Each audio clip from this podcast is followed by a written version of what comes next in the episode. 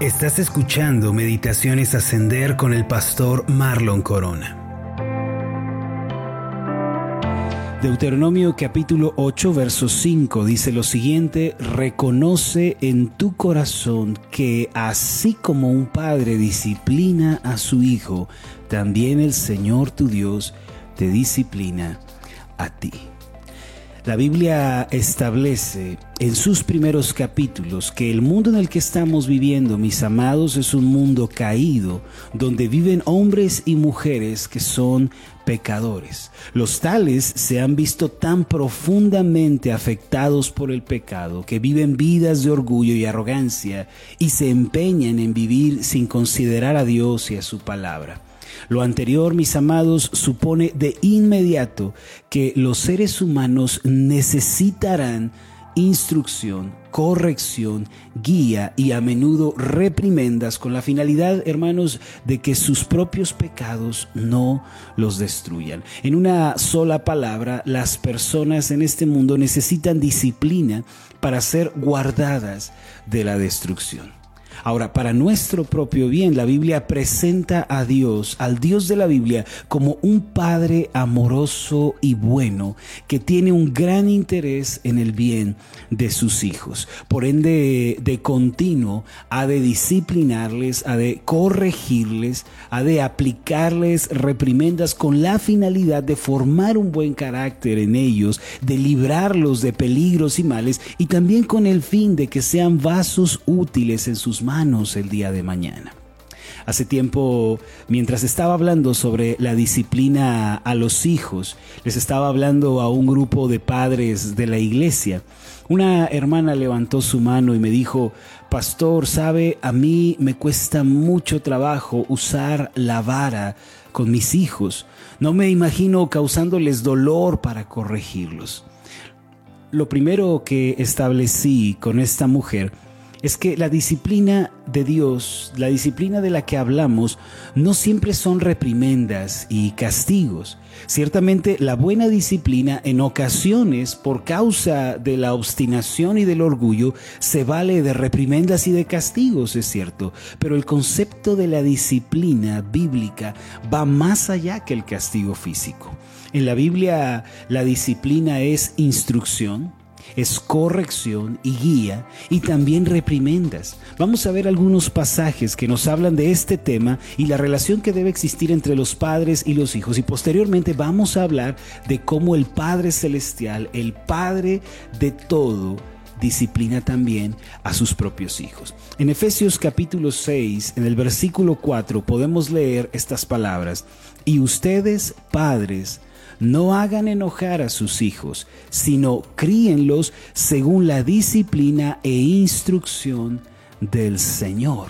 Mire lo que dice el apóstol Pablo, que nosotros debemos instruir a nuestros hijos y también debemos disciplinarlos. O sea que la disciplina y la instrucción son un mismo elemento.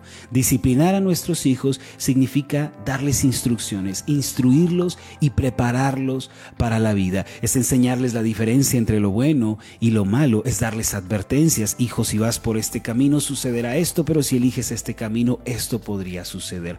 La instrucción es parte de la disciplina.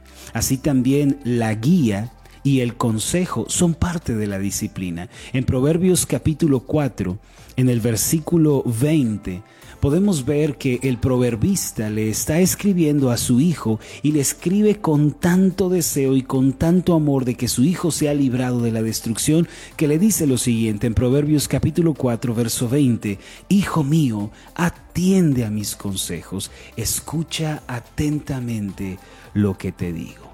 La disciplina, mis amados, incluye guía y dirección para nuestros hijos. Es tomarlos de la mano y llevarlos por el camino. Obviamente, si uno quiere disciplinar e instruir y guiar correctamente a sus hijos, uno primero tiene que ser el modelo, tiene que enseñarles con el ejemplo. Nuestros hijos, mis amados, aprenden el 80% lo que ven y el 20% lo que nosotros les decimos. Así que la instrucción y la guía son parte también de la disciplina. Pero también encontramos en la Biblia, mis amados, que así como la instrucción y la guía hacen parte de este concepto tan precioso de disciplinar, pero también lo hace la reprimenda y el castigo. A veces es necesario unos cuantos azotes, como lo dice la Biblia. En Proverbios capítulo 23, versículos 13 y 14, miren lo que dice la palabra. No dejes de disciplinar al joven, que de unos cuantos azotes no se morirá. Dale unos buenos azotes y así lo librarás del sepulcro. Miren los elementos incluidos en la disciplina, instrucción, guía, corrección, pero también reprimendas. Y el proverbista nos dice que a veces la disciplina física es necesaria. No matará al muchacho, lo que quiere decir no eh, violentemos a nuestros hijos de tal forma que los afectemos de una manera irreparable, sino que unos buenos azotes, una buena disciplina física ofrecida con amor puede salvar a nuestros hijos de la destrucción. La Biblia nos manda a disciplinar a nuestros hijos, mis amados, ciertamente, y esto implica, como ya dijimos, instruirlos, guiarlos, corregirlos y también darles reprimenda. No obstante, el primer padre en enseñarnos el significado y la importancia de la disciplina es Dios.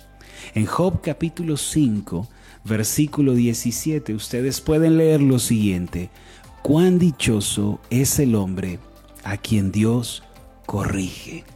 Bienaventurado el hombre que recibe la corrección de Dios.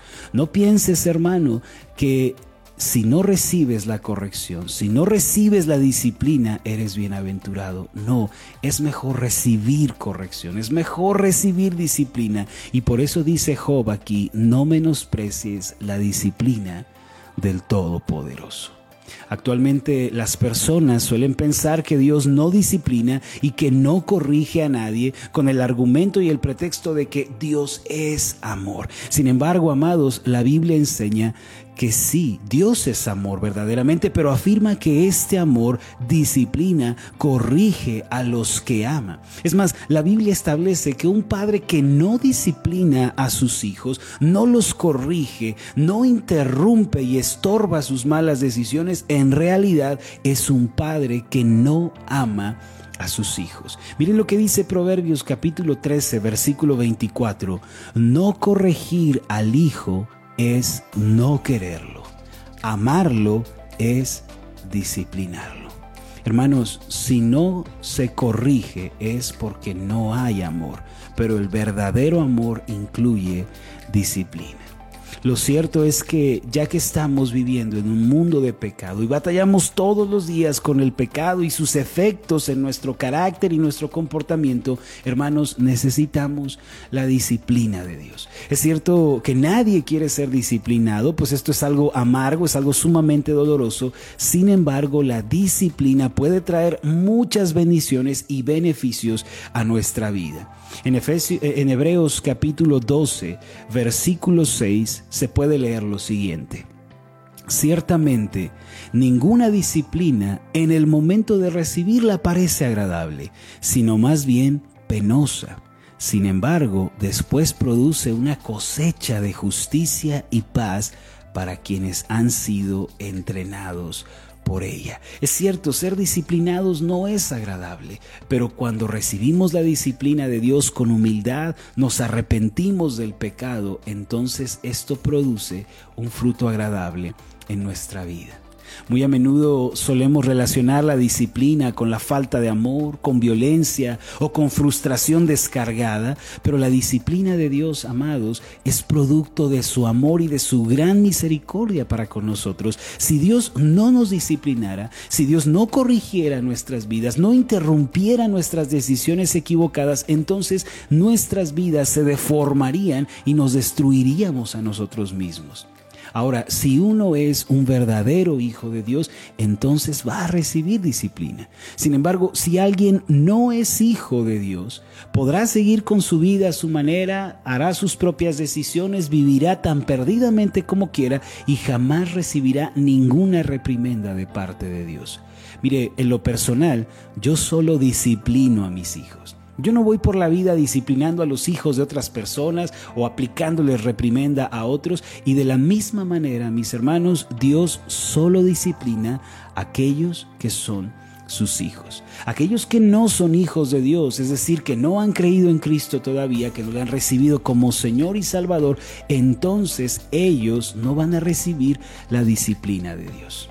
Dice esta historia que estoy por relatar que hace tiempo un hombre consiguió un hermoso perro ovejero llamado Hawk y este animalito estaba tan lleno de vida que al llevarlo a la ciudad este perrito se apartaba de su dueño corriendo a toda velocidad y por eso era necesario comprarle un fuerte collar con una cadena para poder sostenerlo.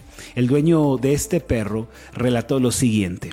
El animal pronto llegó a conocerme tan bien que un día, después de haberle tenido algunas semanas, íbamos a salir juntos. Como ya de costumbre, puso su cabeza para que le pusiera el collar con la cadena.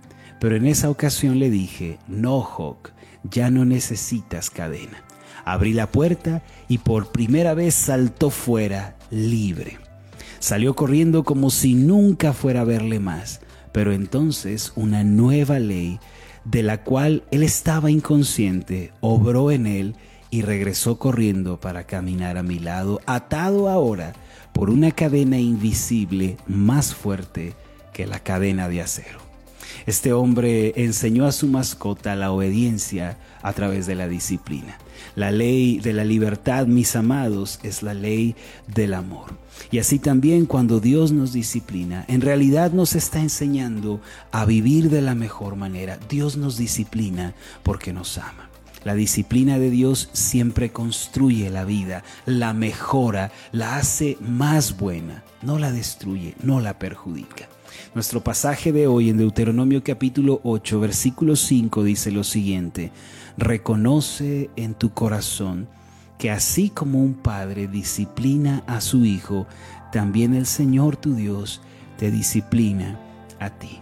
El día de hoy, mis amados, hay que aceptar que el Padre Celestial nos ama con un amor eterno, pero su propio amor no dejará que nos autodestruyamos. El Padre Celestial ha de disciplinarnos de cuando en cuando. Nos va a disciplinar cuando tomamos una decisión equivocada y estamos yendo por un camino que nos va a destruir. Nos va a disciplinar cuando estamos viviendo en obstinación, en orgullo, en arrogancia. El Padre Celestial nos va a disciplinar y nos va a instruir cuando no sabemos qué hacer.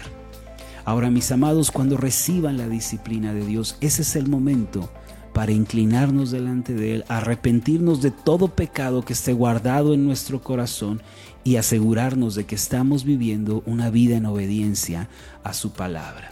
La disciplina debe movernos al arrepentimiento y al cambio de conducta. Cuando recibimos esta disciplina, vamos a ver que Dios tenía la razón y que todo obra para el bien de los que aman a Dios. Reconoce en tu corazón, querido hermano, que así como un padre disciplina a su hijo, también el Señor tu Dios te disciplina a ti.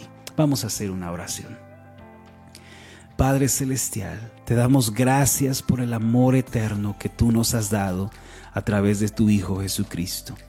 Señor, gracias también por la disciplina amarga y dolorosa. Esa disciplina, Señor, que ha causado en nosotros dolor para bendición. Un dolor que no es para muerte, sino para transformación y edificación. Te doy gracias, Señor, porque no nos has dejado sin disciplina. De esta manera nos recuerdas que somos tus hijos, que tú estás cuidando de nosotros y que vigilas nuestro camino. Te amamos, Señor, y te bendecimos y te pedimos que nos ayudes a arrepentirnos de nuestros pecados, a dejar el mal camino y a volvernos a ti cuando somos disciplinados. En el nombre de Jesús. Amén y amén. Hola, ¿qué tal? Mi nombre es Marlon Corona y ha sido un placer enorme estar contigo en esta meditación. Mi oración es que tú seas prosperado en todas las cosas y que tengas salud así como prospera tu alma. Puedes encontrarnos en nuestra página de Facebook como Ascender. Escríbenos un mensaje y cuéntanos cuál ha sido tu experiencia con las meditaciones Ascender. Hasta la próxima.